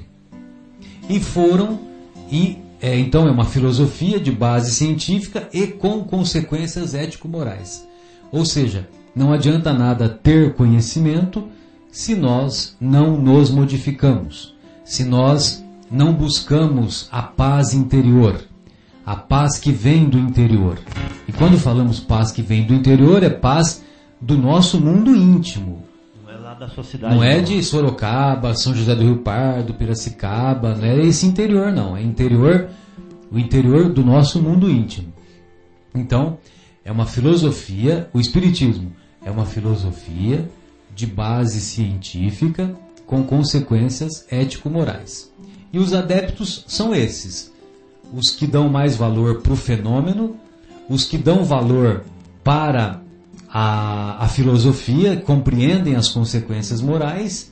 E o terceiro, que a meu ver é o mais esperto, que são aqueles que praticam, ou pelo menos se esforçam por praticar. E por isso que tem aquela frase do Kardec, né, Fábio? Reconhece-se o verdadeiro espírita pelos esforços que ele faz para domar as suas más inclinações. Então, não é que ele já domou as suas más inclinações, mas ele se esforça. Ele luta para para buscar essa paz que vem do interior. Exatamente. Então quer dizer, Marcelo, que vamos dizer assim, o céu, né? O céu não é para aquele que já é evoluído. O céu é para aquele que se esforça para evoluir. Exatamente. Por quê? Porque aquele que já é evoluído, se ele ficar parado e não fizer mais nada, ele também não vai se sentir no céu. Ele vai ficar estagnado. Ele vai estagnar e ele não vai se sentir útil, não vai se sentir superando-se, né? não vai se sentir progredindo. E o sentido de felicidade é justamente o de missão cumprida, né? de dever cumprido. Então quer dizer que o céu é para aqueles que se esforçam para melhorar. Continuamente. É, exatamente. Qualquer que seja o ponto de vista, científico ou moral, sob o qual se examinem esses fenômenos estranhos, cada um compreende que é toda uma nova ordem de ideias que surgiu, cujas consequências não podem ser senão uma profunda modificação no estado da humanidade. E cada um compreende também que essa modificação não pode ocorrer senão no sentido do bem. Lógico, né, que tem, temos que ir, temos que a doutrina espírita nos convida a nos melhorarmos continuamente, como o Fábio falou há instantes. Interessante, Marcelo, que a gente vê essa descrição de Kardec aplicada em dois sentidos. Uma, dentro de nós mesmos. Por quê? Porque nós, quando começamos, nós começamos interessados pela, pela luz que a doutrina espírita coloca na nossa frente, no nosso caminho. Né? Então a gente vai vendo as pedrinhas que estão no caminho, as árvores, o céu, as montanhas, porque ele vai iluminando, né? Ele vai, descer, ele vai abrindo horizontes para você. Aí chega um momento que o Espiritismo começa a clarear dentro da gente. Ou seja, aí ele começa a buscar lá filosoficamente as nossas origens, de onde que eu vim, qual caminho que eu estou fazendo, para onde que eu estou indo, por que que eu estou indo, quem sou eu, do que que eu gosto, aonde que vai dar se eu continuar assim, né? Aí essa é, é, a segunda etapa, né? Que é a etapa filosófica. E depois disso que você viu o que está para fora de ti, o que tá e como que você é por dentro, aí você fala o seguinte: essa casa tá uma bagunça, né? Aí você começa a arrumar a casa. Então é natural, né? Essa passagem pelos três, pelas três etapas. E arrumar a casa o que que é? É reforma íntima, né? É a aplicação do que daquilo que você aprendeu. Então você começa a arrumar as coisas para dentro de você, né? Olha, se eu atuar assim, isso não vai fazer bem para o meu próximo e não vai fazer bem para mim. Então eu vou atuar de forma diferente, né? Se eu ver o meu irmão nesse estado e não fizer nada, eu vou me sentir de tal forma. Então eu vou ajudá-lo para me sentir melhor. Né? Então a gente vai mudando de atitude de acordo com a luz que nos iluminou por dentro e iluminou por fora. E a gente muda de atitude conosco mesmo, por dentro, e muda de atitude para com o próximo, para com os outros. Então esse é um aspecto, né, Guilherme? É o espiritismo em mim, passando por esses três estágios. Agora, a mesma coisa é o reflexo dele na sociedade.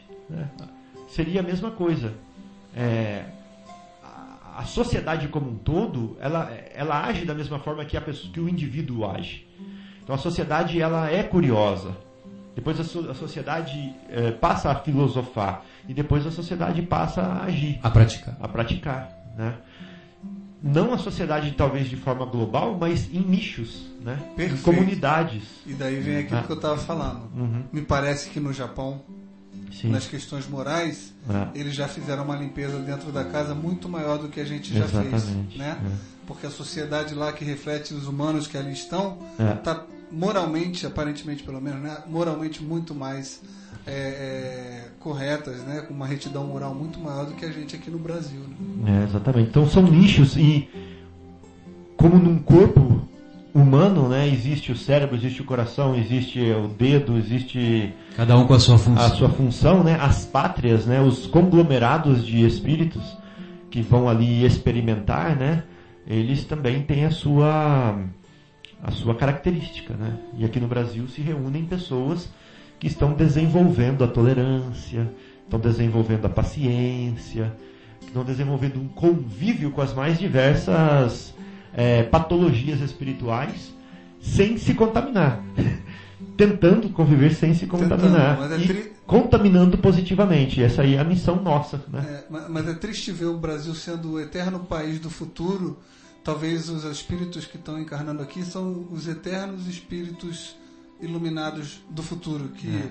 limpam bastante a casa, mas encarnação atrás de encarnação é. não chegam a, a, merecer sair daqui, talvez. É. Guilherme, é um trabalho de formiguinha, querido. Nós temos uma, um longo percurso a percorrer. É. Quanto né? tempo demora a reforma íntima, Marcelo? Ah, quanto tempo? Boa, boa, boa, boa, boa é. pergunta, né? 30 segundos?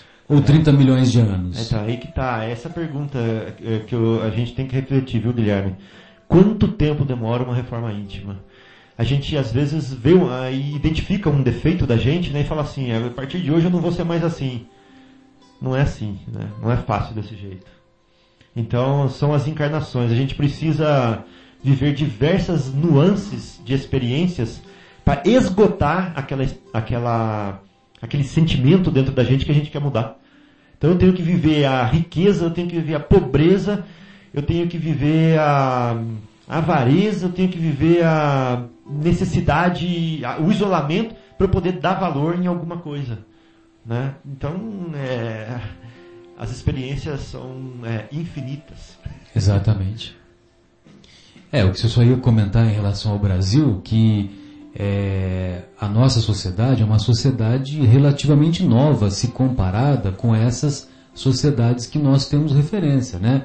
As, as mais variadas sociedades europeias, a própria sociedade americana que é, ela teve um viés de colonização diferente do nosso viés, né? É, foi de exploração. O nosso foi de exploração, né? Então, a sociedade americana as pessoas que para lá mudaram, elas tinham a base europeia, né, Guilherme? Embora nós, nós tenhamos conhecimento de que a exploração lá do, do Velho Oeste foi uma carnificina, né? Quantas pessoas não morreram? Quantas pessoas não morreram na Guerra da Secessão para se implantar a para se implantar a, abolir, para abolir a escravidão, né? Para começar a ter uma, uma, uma igualdade social uma igualdade social, que eu me refiro, os, é aquilo que eles chamam de direitos civis, né? Uhum. E, e a, até outro dia, até outro dia, o nosso querido Martin Luther King, que é o que combate a combate a timidez dos bons, né? Que você fez referência no início. Até outro dia, o Martin Luther King estava tava percorrendo as estradas de Washington, fazendo as ruas de Washington, né? Fazendo manifestações por esses direitos civis. Para que, o, para que o negro fosse tratado de maneira igual. Imagina ter banheiro, banheiro para quem é negro, banheiro para quem não é negro. Entendeu? Uma sociedade desenvolvida como a americana, até a década de 60 tinha isso. Né? Exatamente. Então, quer dizer, agora o nosso país, é, meu Deus, se a gente for entrar nesse tema, é, nós vamos ficar até amanhã, né? Mas tem muitas coisas que são positivas no nosso país, embora seja uma sociedade de pouco mais de 500 anos. Então, ah, por exemplo, o, o, o chinês e o, e, o, e o japonês, eles não se dão quando eles estão em outras sociedades, do, em outros países. É, são, são pessoas que não, não têm convívio. Agora, aqui no Brasil eles convivem. O judeu e o, e o muçulmano, em outras, em outras denominações de outros países, eles não têm convivência. Aqui no Brasil convivem. Entendeu? Então, quer dizer, tem muita coisa positiva. Só que, lógico, né? Nós, nós ainda temos muita coisa para melhorar, tem muita coisa que está patinando. Mas, por exemplo, os nossos representantes que se encontram lá no Congresso Nacional, que se encontram nas inúmeras assembleias, assembleias estaduais, na, nas inúmeras câmaras, câmaras municipais, esses nossos representantes são reflexo de, da nossa sociedade, né? Então, por que que eles se encontram lá? Porque nós continuamos, aquilo que o Rossandro fala, né?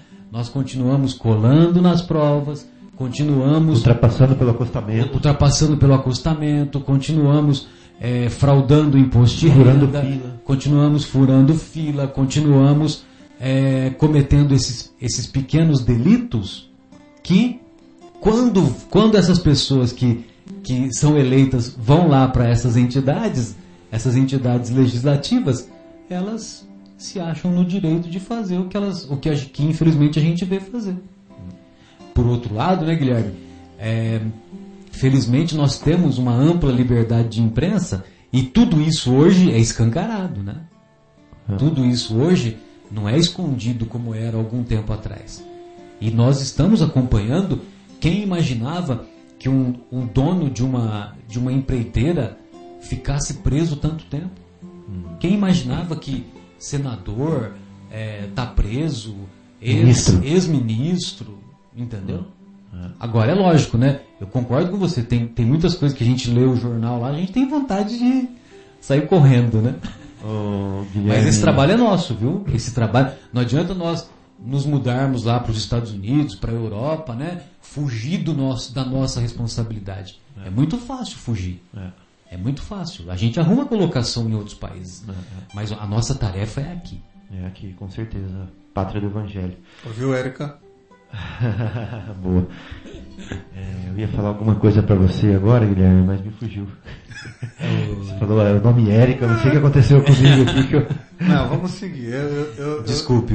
Eu, eu tô com viés. é, hoje eu tô com viés um pouco irritado porque de fato é, a gente, por mais que tente ter entendimento, o, o- eu particularmente tenho estado muito chateado com as coisas que eu venho, a gente vem vendo na- nas notícias. Você está assistindo com muita frequência os pingos nos is. De- eu concordo com você, mas eu, con- eu concordo, eu gosto do programa por sinal. Adoro o nosso querido Reinaldo Reinaldo Azevedo. Azevedo. É sensacional. O Emmanuel fala que as instituições vão melhorar quando os homens melhorarem. Né? Exatamente. Então, desde Roma já é assim. Exatamente. Ah, então, não mudou porque os homens não mudaram. Então, tipo assim, cala a boca. Né? Ace- entende. Muda. É, muda. Então, é isso. né? Então, e, te- e tem um outro detalhe, né? Que o Haroldo fala numa das preleções dele, agora eu não me lembro, numa das exposições, ele fala o seguinte, que é, lá no livro Brasil, Coração do Mundo, Pátria do Evangelho, que, que foi escrito pelo Humberto nosso querido. Humberto de Campos. Então, Humberto de Campos coloca, lá no comecinho do livro, não me lembro se é na introdução ou no, no primeiro capítulo, que Jesus, quando ele se reúne para dar com os seus emissários, com os seus, ah, com os seus auxiliares né, de altíssima hierarquia, quando ele define que, a- que o Brasil vai ser a pátria do Evangelho e a coração do mundo, ele diz que a árvore do Evangelho seria transplantada para o Brasil. Se ela seria transplantada, ela viria com raiz e tudo. Com raiz e tudo. Então, meu caro Guilherme, é bem possível que muitos de nós que nos encontrávamos lá naquela época cometendo delitos, Jogando pedra, né? jogando pedra, fazendo, é, é, fazendo Batendo da, da administração pública mau uso, entendeu? Muitos de nós também fomos transplantados para cá e com essa responsabilidade de fazer a correção, né? entendeu?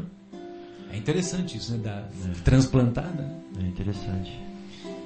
Bem, mas o nosso querido Kardec, ele diz assim no parágrafo seguinte: Quanto aos adversários, pode-se também classificá-los em três categorias: os que negam sistematicamente tudo o que é novo, ou não vêm deles, e que falam sem conhecimento de causa. A essa classe pertencem todos aqueles que não admitem nada fora do testemunho dos sentidos. Eles nada viram, nem querem nada ver, e ainda menos aprofundar. Ficariam mesmo irritados de ver muito claro, com medo de serem forçados em convir que não tem razão. Para eles, o Espiritismo é uma quimera, uma loucura, uma utopia. Não existe. É cedo dizer. São os incrédulos que tomaram partido. Ao lado desses, pode-se colocar aqueles que se dignaram lançar um golpe de olhar para desencargo de sua consciência, a fim de poderem dizer: Eu quis ver e não vi nada. Eles não compreendem que seja preciso mais de meia hora para se conscientizar de toda uma ciência. Nossa, que bonito. Sensacional, né? Porque muitas pessoas que negavam a existência dos espíritos tal, eles, eles iam debater lá com Kardec, eles queriam que Kardec convencessem, os convencessem, em meia hora, de todos os, os conhecimentos da doutrina. É. Entendeu? Me mostra a prova, é, agora. É, exatamente.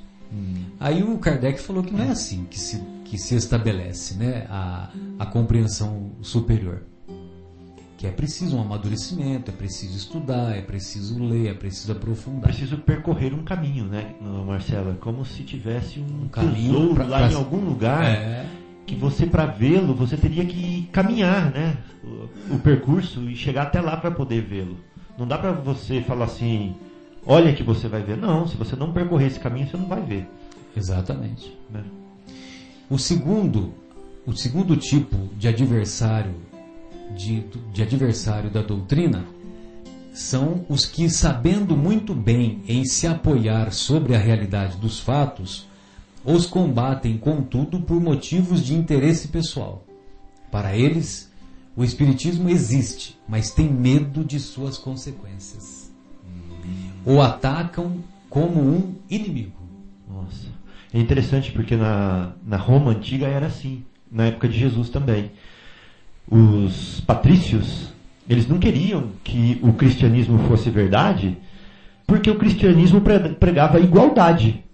Agora, você já pensou um patrício ser igual a um escravo? Eles não poderiam né, aceitar essa doutrina de jeito nenhum.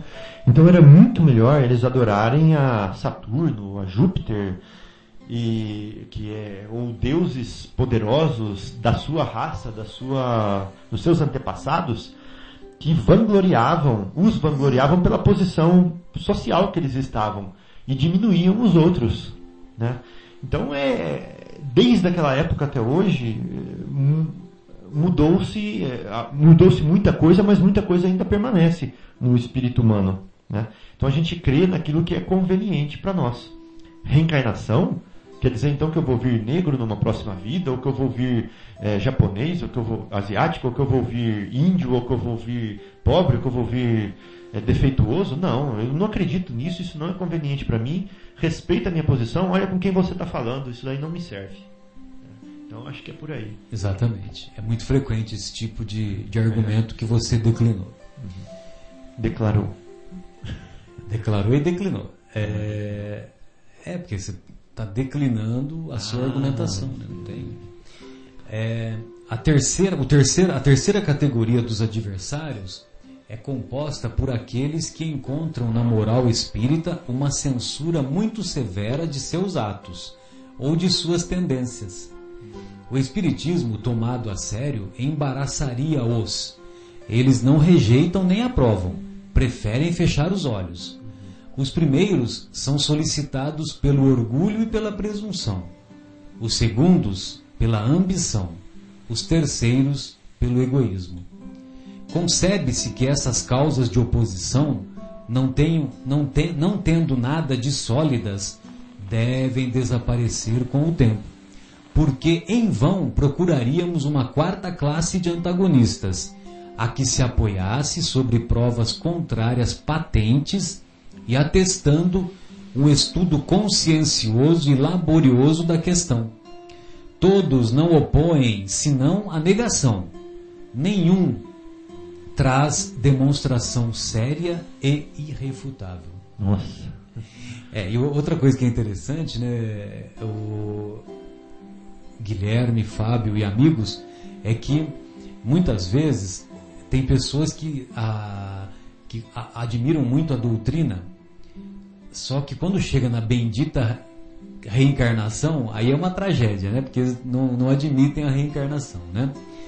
E, e aí você pega e você argumenta né, a reencarnação. Então você fala da parte científica, né? Ian Stevenson, então, Ian Stevenson, né, os casos descritos né, de pesquisas que, que o Ian Stevenson, um psiquiatra, ateu, materialista, ele pesquisou crianças que, que, que deram detalhes de sua vida passada e ele foi conferir e confirmou, uhum. entendeu? Uhum.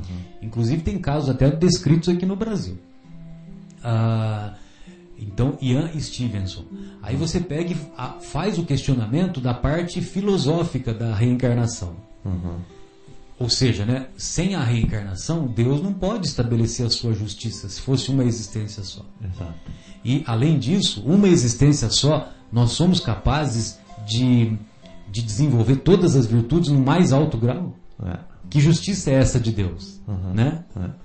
Que Deus é esse, se fosse uma só existência? Né? É isso uhum. que eu estou colocando. Uh, e o terceiro argumento é o argumento religioso.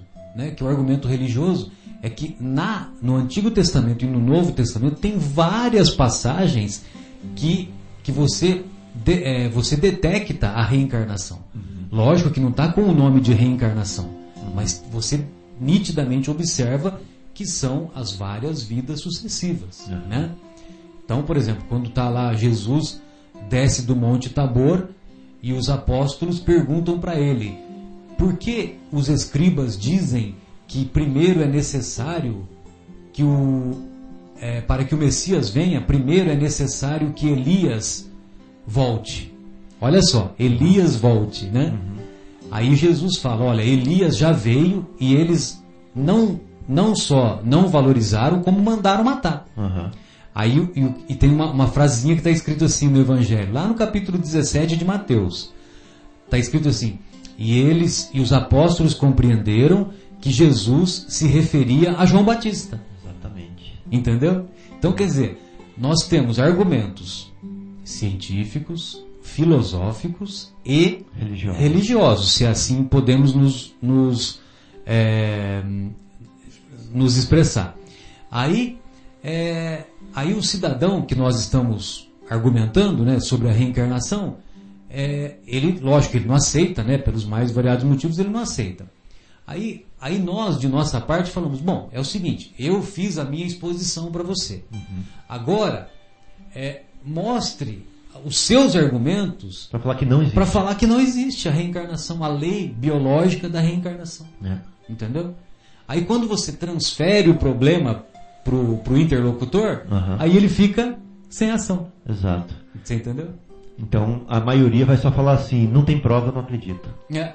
é. E parou por aí. Mas não Exatamente. dá o parecer dele, não dá um argumento contra. Exatamente. É. Então é mais ou menos a mesma coisa. É, exatamente. Acho que é isso que o Kardec estava falando aqui. É a mesma coisa do, do, questionamento de Deus, né? Você vai conversar com um ateu, você fala tudo isso, né? Deus, uhum. porque Deus é a inteligência suprema do universo, causa primária de todas as coisas, tudo aquilo que nós sabemos, né? A, os atributos, né? Aí, não, eu não acredito. Uhum. Aí, então tudo bem. Então agora é a sua vez. Prova para mim, prova uhum. para mim que Deus não existe. É. Entendeu? Pronto.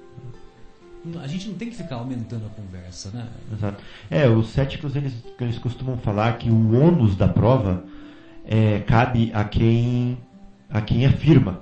É. Eles falam assim, então você afirmou que Deus existe? Então o ônus da prova cabe a você. É, é fácil né? para ele, né? Exatamente. Tá Isso aí é uma forma de você se excusar. É, né? de se assim, excusar. Eu, eu, não preciso fazer nada, só estou aqui. De ficar estagnado. Venha nós. É. Né? Traz, tragam para mim. Eu vou ficar aqui na minha posição de questionador, questionando tudo, e vocês aí tentam me explicar.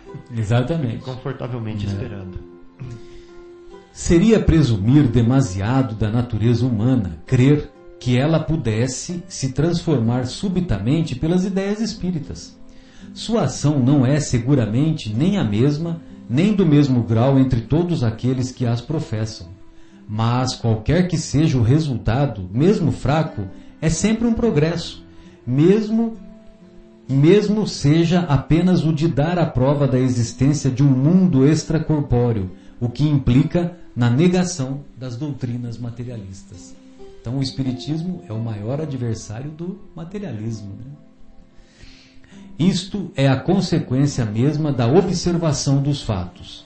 Mas entre os que compreendem o Espiritismo filosófico e nele veem outra coisa além dos fenômenos mais ou menos curiosos, há outros efeitos. O primeiro e o mais geral é desenvolver o sentimento religioso naquele mesmo que, sem ser materialista, não tem senão indiferença pelas coisas espirituais. Hum. Olha só, aquele que é indiferente, quando ele toma contato com a doutrina espírita, opa, opa, aí ele já fica mais motivado, né? Então essas pessoas têm o sentimento religioso ou o sentimento de o comportamento ético moral dele acaba sendo cutucado, né? É o aguilhão. A diferença, Marcelo, é que um fala assim: a matéria existe. O outro fala assim: só a matéria existe. Exato. Essa é a diferença entre os exato, dois. Né? Aquele que fala só a matéria existe, ele já negou. Está restringindo, lógico. Restringiu e ele, ele negou o resto. Agora, aquele que fala assim, a matéria existe, ele não está falando que não existe o espírito. Então, esse está muito mais aberto né, a um novo conceito, a uma nova filosofia. Exatamente. Então, voltando, né, nesse primeiro efeito de, em contato com a doutrina filosófica espírita. Né? Então, o primeiro é desenvolver o sentimento religioso naquele mesmo que, sem ser materialista, não tem senão indiferença pelas coisas materiais, pelas coisas espirituais. Disso resulta nele o desprezo pela morte, né? Desprezo pela morte. Não dizemos o desejo da morte, longe disso, porque o espírita defenderá sua vida como qualquer outro, mas uma indiferença que faz aceitar sem murmurar e sem desgosto uma morte inevitável, como uma coisa antes feliz que terrível, pela certeza do estado que lhe servirá.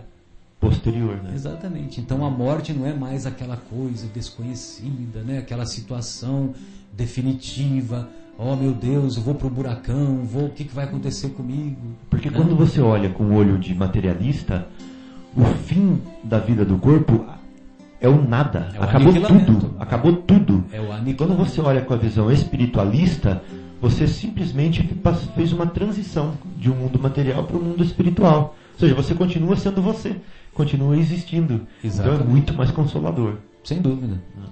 O segundo efeito, quase tão geral quanto o primeiro, é a resignação nas vicissitudes da vida. É a aceitação das dificuldades que a vida nos propõe. O Espiritismo faz ver as coisas de tão alto que a vida terrena perdendo três quartas partes de sua importância, não aflige tanto com as atribulações que a acompanham. Daí, mais coragem nas aflições, mais moderação nos desejos. Daí também, é, daí também o afastamento do pensamento de abreviar seus dias, porque a ciência espírita ensina que, pelo suicídio, se perde sempre o que se queria ganhar. Então são as consequências do conhecimento, do conhecimento da doutrina espírita, né? A certeza de um futuro que depende de nós mesmos tornar feliz. A possibilidade de estabelecer contato com os seres que nos são caros oferecem ao espírita uma suprema consolação. Não existe a Deus apenas até logo. Hum. Né? É. Foi tão triste ver a notícia nessa semana, né? O encontro das famílias sul-coreanas com as norte-coreanas. Não sei se vocês viram. Não, não vi. É, acho que eu vi numa um canal internacional aí, onde foi, foi permitido que as famílias se reencontrassem, né? Eles saíram da Coreia do Norte, foram até a Coreia do Sul de ônibus, visitaram familiares que eles não viam há décadas. Meu Deus. Já estavam todos velhinhos. Que tristeza. Depois entraram no ônibus de novo para nunca mais verem, se verem. Sim. Imagina na visão de um materialista que sofrimento. É, de, é, é realmente é a, horripilante, né? Uhum. Mas na visão espírita você fala assim, são espíritos afins que vão se reencontrar no plano sem espiritual. Dúvida, sem dúvida. É. Então é muito consolador. É, eles estão vivendo materialmente o não existe a Deus, apenas até logo. Né? Até logo. Deveria ser apenas espiritualmente. Uhum. É, seu horizonte aumenta ao infinito pelo espetáculo incessante que ele tem da vida de além-túmulo, da qual pode sondar as misteriosas profundezas. O terceiro efeito é excitar a indulgência pelas faltas alheias. Mas é necessário o dizer. O egoísta, o princípio egoísta e tudo o que dele decorre é o que há de mais tenaz no homem e, por conseguinte, o mais difícil de se desarraigar. Fazem-se sacrifícios voluntários, desde que nada custem e, sobretudo, de nada privem. O dinheiro tem ainda, para a maioria, um atrativo irresistível, e bem poucos compreendem a palavra supérfluo quando se trata de sua pessoa. Também a abnegação da personalidade é o mais eminente sinal de progresso. Abnegação, ou seja, abrir mão da personalidade. É, você negar-se a si próprio. Uhum. O, o, espírita, quando compreende os postulados espíritas, uhum. ele, ele tem uma solidez maior nas consequências ético-morais. Uhum. E aí, ele, então, ele se torna menos egoísta, então ele é capaz de negar-se a si próprio uhum. para privilegiar o próximo, para uhum. privilegiar quem mais precisa. Uhum. Então você é capaz, sim, de, de passar uma noite cuidando de alguém, mesmo que tenha que trabalhar no dia seguinte. E, e não vai levar nada em troca. Entendeu? Não vai levar nada em troca. E esse alguém não é necessariamente alguém da sua família. Uhum. É alguém que você ficou sabendo que está precisando, etc, etc. Certo. Como tem uma história da, das prostitutas que o, uma vez o Chico Xavier, ele morava em Pedro Leopoldo, esse, essa história está lá no livro Lindos Casos de Chico Xavier, do Ramiro Gama. É um dos primeiros biógrafos do Chico, né? E lá em Pedro Leopoldo, o Chico cuidava cuidava de uma pessoa muito doente, só que agora eu não me lembro quem, quem que era exatamente, não sei se era da família dele, agora eu não lembro de alguns detalhes. Mas ele cuidava e, e só que ele teve uma época que ele estava com muita dificuldade, porque durante o dia ele precisava trabalhar. E ninguém, e a pessoa que o auxiliava teve que se mudar da cidade, alguma, alguma coisa nesse sentido. Aí o que, que ele fez? Ele colocou um anúncio na. Não sei se foi na, na. Acho que não era na rádio, era no jornal. No jornal da cidade. Ele colocou um anúncio que ele precisava de alguém que cuidasse desse doente durante o dia para ele poder trabalhar. À noite ele passaria a cuidar. Sabe quem foi que apareceu? Duas prostitutas. Essas duas prostitutas se ofereceram para cuidar desse doente. Ou seja, elas trabalhavam, entre aspas, à noite, então elas tinham o dia, entre aspas, livre, né? Para poder ajudar o Chico. O Chico poderia ter uma, uma atitude oposta, né? Não, a ajuda de vocês eu não quero. Não, ele aceitou. Ele aceitou. Ele conviveu durante alguns meses com essas duas irmãs prostitutas. E quando ele chegava, ele fazia o estudo do Evangelho. Decorridos esse término dos meses, né, três ou quatro meses, é, as prostitutas desistiram de continuar na vida, né, na, nessa vida infeliz, né, de comercializar o próprio corpo e se mudaram para Belo Horizonte. Uma delas eu me lembro que se tornou enfermeira, a outra não me lembro exatamente o que foi. Que coisa, né? Sensacional, né? Ele não ele não quis a morte do pecador, mas sim a do pecado. Do né? pecado. Do pecado. Queridos, estamos nos despedindo. Foi uma honra, uma alegria muito grande podermos fazer essas reflexões uma vez mais e convidamos a que todos nos acompanhem na próxima semana.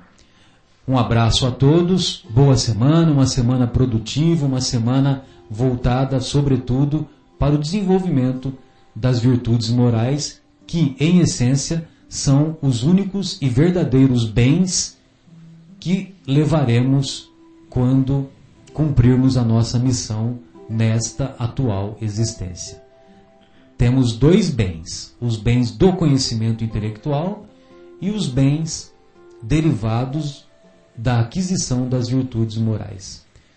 Fábio, boa noite. Guilherme, boa noite.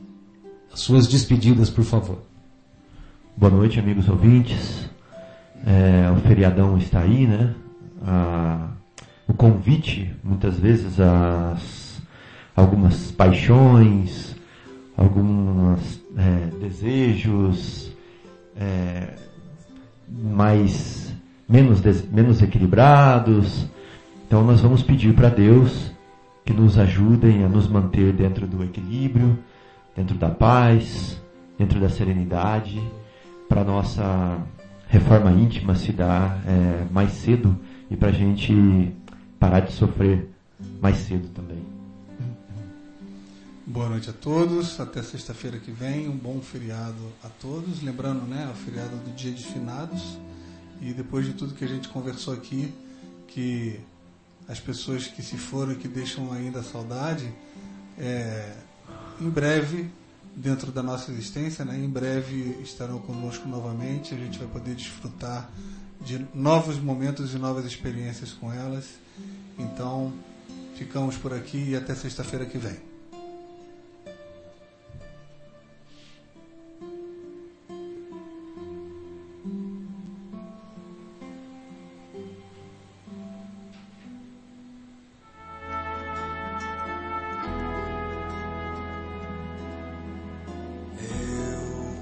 别介。